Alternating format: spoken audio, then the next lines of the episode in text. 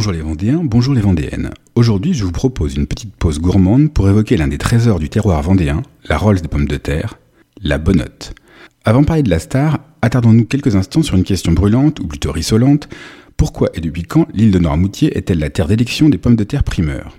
C'est sous l'impulsion des Jacobsen, une grande famille de négociants et d'armateurs d'origine hollandaise, que la pomme de terre est cultivée à grande échelle sur l'île de Noirmoutier à partir de 1830. Les sols sablonneux, riches en goémons et le microclimat de l'île offrent des conditions idéales qui permettent d'effectuer des premières récoltes dès le mois de mai, les plus précoces de France.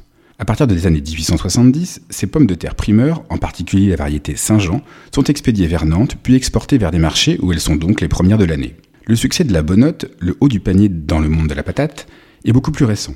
Originaire de Barfleur dans la Manche, elle arrive dans les îles dans les années 30, dans les bagages d'un cultivateur noir-moutrin séduit par cette petite pomme de terre ronde à la chair ferme et tendre.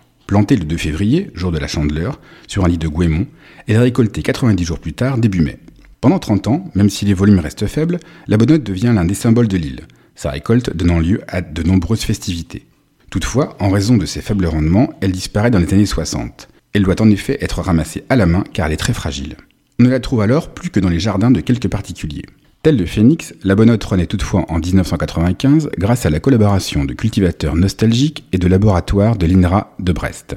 La bonnotte demeure néanmoins un produit rare. Seuls 5 hectares de l'île sont consacrés à sa culture pour une production qui ne dépasse pas 100 tonnes par an, ce qui fait que le kilo peut atteindre plusieurs centaines d'euros. Le 20 avril 1996, lors d'une vente aux enchères à l'hôtel Drouot à Paris, un lot de 5 kg de bonnotte a été acheté par un particulier au prix de 15 000 francs, soit 457 euros le kilogramme. Et pas t'attends, non? C'est tout pour aujourd'hui. C'était Sébastien de Le Saviez-vous Vendée.